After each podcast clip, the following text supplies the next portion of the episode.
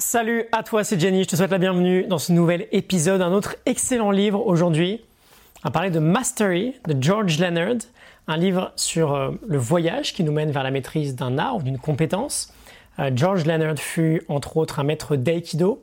Euh, c'est un livre à mettre dans toutes les mains de celles et ceux qui souhaitent se lancer dans la maîtrise d'une compétence, avec notamment des idées fondamentales. On va en voir 5 aujourd'hui. Tu peux télécharger la Morning Note la fiche PDF avec le lien en description a fait partie de, des 50 premières peut-être que j'ai dû faire en 2017.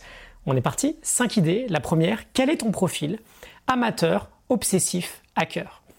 Il nous dit qu'en général, on a trois types de comportements. On va prendre trois personnes, A, B, C. Euh, la personne A sera celle qui touche à tout, qui progresse très vite au début, mais qui laisse très vite tomber dès que ça devient un peu trop dur. Et c'est un schéma qu'elle va reproduire du coup dans beaucoup de domaines. Elle va devenir plutôt bon dans pas mal de domaines, mais sans jamais réussir à exceller dans un domaine. On va voir la personne B ensuite, qui va être plutôt euh, du style à s'acharner dans sa propre quête. Euh, très très gros objectif, très ambitieux. Aucune acceptation des phases de stagnation. Pour elle, le progrès doit être absolument constant et linéaire. Donc souvent, elle va également abandonner par épuisement. Et on va voir la personne C, qui se contente, elle, très facilement d'un certain euh, niveau atteint qui va s'en satisfaire et qui va euh, ne plus chercher à progresser coûte que coûte. Alors c'est intéressant de se demander dans quelle catégorie on va plus se retrouver.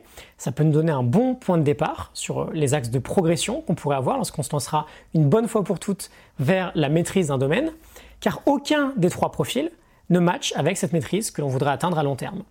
Le premier que je t'ai décrit, c'est l'amateur, le second, c'est l'obsessif, le troisième, c'est le hacker. Où est-ce que tu te situes? Chez qui tu vas le plus te retrouver? Intéressant de, de se poser cette question-là. Première idée. Idée numéro 2, maîtrise n'est pas synonyme de perfection. Elle nous dit, j'ouvre les guillemets, maîtrise n'est pas synonyme de perfection, c'est un processus, un voyage. Le maître est celui qui reste sur son chemin jour après jour, année après année. C'est celui qui est capable d'essayer, d'échouer et de réessayer indéfiniment tout au long de sa vie. Je ferme les guillemets. La maîtrise est une asymptote. On ne l'atteint jamais vraiment. c'est une forme de voyage héroïque que l'on peut embrasser, que l'on veut embrasser durant toute notre vie. C'est un chemin dont on veut même finalement qu'il n'ait jamais de fin. Il nous dit si le voyageur est chanceux, c'est-à-dire si le chemin, est complexe et suffisamment profond, la destination reculera de 2 km pour chaque nouveau kilomètre parcouru. c'est très intense, très profond. La maîtrise, c'est un objectif que l'on peut avoir, mais qu'on n'atteindra jamais. Et même mieux, on souhaite en fait que la destination s'éloigne de plus en plus au fur et à mesure qu'on avance. On va en parler juste après. Il nous parle de cette fondation indispensable d'aimer l'entraînement. Et il nous dit, vous les guillemets, pour le dire de la manière la plus simple possible, entraîne-toi avec diligence, mais entraîne-toi surtout pour le plaisir de l'entraînement. je ferme les guillemets. Idée numéro 3, belle transition, l'amour de l'entraînement, l'amour du plateau. J'ouvre les guillemets. Le maître de n'importe quel domaine est avant tout le maître de l'entraînement. Je ferme les guillemets. Donc premier point ici, l'amour de l'entraînement. L'amour parfois de la difficulté de l'entraînement. Lorsqu'on parle de maîtrise, on parle quoi qu'il arrive de pratique délibérée. D'être sur le pont très très régulièrement avec une très forte intensité. Et devine quoi? Parfois on progresse. Et parfois on a beau bah, s'entraîner toujours autant et même voire plus dur, mais on ne progresse plus. Et c'est parfaitement normal c'est parfaitement normal. Ce sont des phases de plateau que nous devons absolument réussir à embrasser. Elles font partie du process. Les phases de plateau, les phases de stagnation font partie du process et c'est même finalement la phase la plus critique. Si on reprend nos trois personnages du début, c'est la phase à chaque fois où on va laisser tomber. L'auteur, par exemple, il va voir qu'il progresse vite, donc il continue, et au premier plateau, bah, il s'arrête, parce que ça n'intéresse pas de stagner trop longtemps. Lui, ce qu'il veut, c'est juste progresser. L'obsessif pense que le plateau ne devrait même pas exister, donc il se frustre il laisse tomber. Et le hacker, il s'en fiche complètement. Il est satisfait d'être sur un plateau, il va chercher des, euh, petits hacks, des petites astuces pour euh, progresser, il n'y aura rien de très sérieux. Donc la courbe de la maîtrise est très intéressante. On a une vraie phase de progression, petite phase de régression, et on va stagner. On va stagner pendant longtemps. Et ensuite, nouvelle phase de progression, petite phase de régression, on atteint un petit pic et on stagne, etc., etc. On fait vraiment ce schéma-là mais on veut comprendre du coup que ces plateaux, bah, à la fois sont inévitables, mais surtout à la fois sont, représentent la phase la plus importante. La plupart du temps, dans notre progression vers la maîtrise, on est sur un plateau, on est sur une forme de stagnation. Et c'est parfaitement normal, donc on apprend à aimer cette période. On veut en avoir conscience, on veut réussir à l'apprécier. avoir des périodes de stagnation, pardon, et je me répète, euh, et c'est fait exprès, c'est normal. Ça fait partie du process. Dès lors qu'on est focus sur l'entraînement, dès lors qu'on est sérieux dans sa pratique délibérée, on finira par progresser. Idée numéro 4, 5 étapes pour lutter contre l'homéostasie. Alors l'homéostasie, on peut la définir comme étant la capacité d'un système à maintenir l'équilibre de son milieu intérieur, quelles que soient les circonstances, les contraintes extérieures. Dans notre cadre de la maîtrise, dans ce qui nous intéresse, l'homéostasie, on veut la combattre. Pourquoi? Parce que quand on va progresser, on va toujours tendre vers le fait de revenir à notre état initial. Comme une force, l'homéostasie, comme une force de la nature, qui va euh, nous faire revenir à la base, comme une forme de résistance au progrès en fait. Quand on entreprend quelque chose, par définition, on va échouer, on va trébucher plusieurs fois, de nombreuses fois. Bah, qu'est-ce que c'est? C'est l'homéostasie, c'est la vie qui nous ramène à notre point de départ comme un thermostat qui régule la température. Et George Lennard nous partage cinq étapes pour lutter contre cette homéostasie. La première, c'est évidemment, et on commence toujours par là, de prendre conscience de ce phénomène. Quand on progresse dans la vie, peu importe la vitesse à laquelle on progresse, automatiquement, on va à un moment ressentir une force, une résistance, qui tendra vers le fait de nous faire revenir à notre état initial. Donc on veut avoir conscience déjà que cette force existe on va avoir conscience que les difficultés existent, que les phases de plateau, de stagnation existent, pour les voir venir. Quand on a conscience du phénomène, c'est beaucoup plus intéressant euh, la façon qu'on a de pouvoir réagir à ce phénomène. La deuxième étape, c'est d'entrer en phase de négociation avec cette résistance. C'est-à-dire qu'à un moment donné, je ne m'abandonne pas à cette résistance, je commence moi-même à négocier, à imposer ma propre résistance à cette forme de résistance. La troisième étape va être d'aller chercher du support. Sur un plan, par exemple, environnement, sur un plan entourage.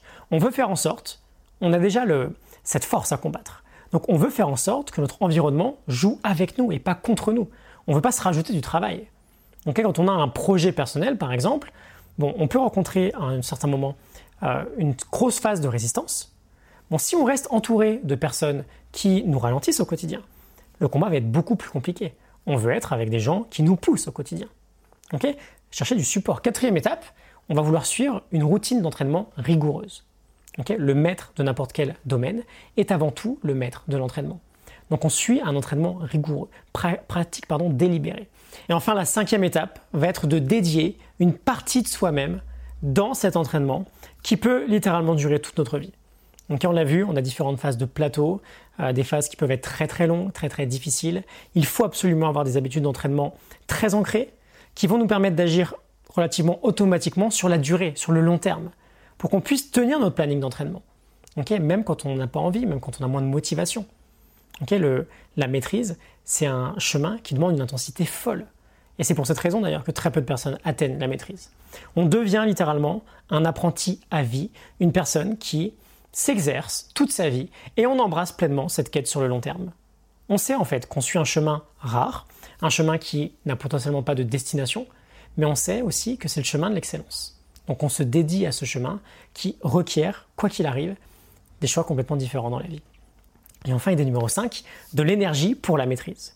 Il nous dit, j'ouvre les guillemets, nous avons évidemment besoin de phases de repos, mais en général, nous gagnons de l'énergie en utilisant de l'énergie. Souvent, le meilleur remède à la fatigue physique est de faire 30 minutes d'exercice. Il se pourrait bien que nous possédions tous d'énormes réserves d'énergie potentielle, plus que nous pourrions jamais espérer utiliser. Je ferme les guillemets, très intéressant. Donc premier point, pas de maîtrise sans énergie. on s'engage dans un chemin long et difficile. Donc quoi qu'il arrive, on creuse des fondations très solides. On veut construire des énormes buildings, des énormes gratte-ciels. On ne veut pas construire des petits bâtiments. Donc on doit aller creuser des fondations encore plus solides. Euh, nos fondamentaux qu'on aborde en permanence. Manger, bouger, dormir, respirer, prendre soin de soi, etc. etc. on est professionnel dans notre gestion de l'énergie. Deuxième point, on a une sagesse partagée par David Reynolds dans Constructive Living qui nous dit le mouvement crée l'émotion. Le mouvement crée l'émotion, autant voire plus que l'émotion crée le mouvement. Se mettre en action est souvent le meilleur moyen de regagner de l'énergie. Il nous partage une autre idée concernant l'énergie en nous disant, j'ouvre les guillemets, l'indécision entraîne l'inaction, elle-même entraînant un faible niveau d'énergie, une dépression ou un désespoir. Je ferme les guillemets. Et c'est très intéressant, la mauvaise décision au quotidien c'est celle qu'on ne prend pas. Et parfois, et ça peut paraître très contre-intuitif, mais on s'épuise complètement en choisissant de ne pas décider. Pas de décision, pas d'action, pas d'énergie. Donc l'idée numéro 5 de l'énergie pour la maîtrise. Le livre est vraiment rempli de pépites à lire si jamais tu t'engages dans un travail euh, de maîtrise personnelle. On aurait pu avoir une note littéralement avec euh, une vingtaine d'idées. Je te laisse le lire si jamais tu vas aller plus loin. J'espère que ça te parle, que ça t'inspire. Cinq idées. Amateur, obsessif, hacker. maîtrise n'est pas synonyme de perfection. L'amour de l'entraînement, l'amour du plateau. Idée numéro 4, 5 étapes pour lutter contre l'homéostasie et l'énergie à la base de toute maîtrise personnelle. Je te souhaite une excellente journée. Je te retrouve très bientôt pour un nouvel épisode. Excellente journée à toi. À très vite. Salut.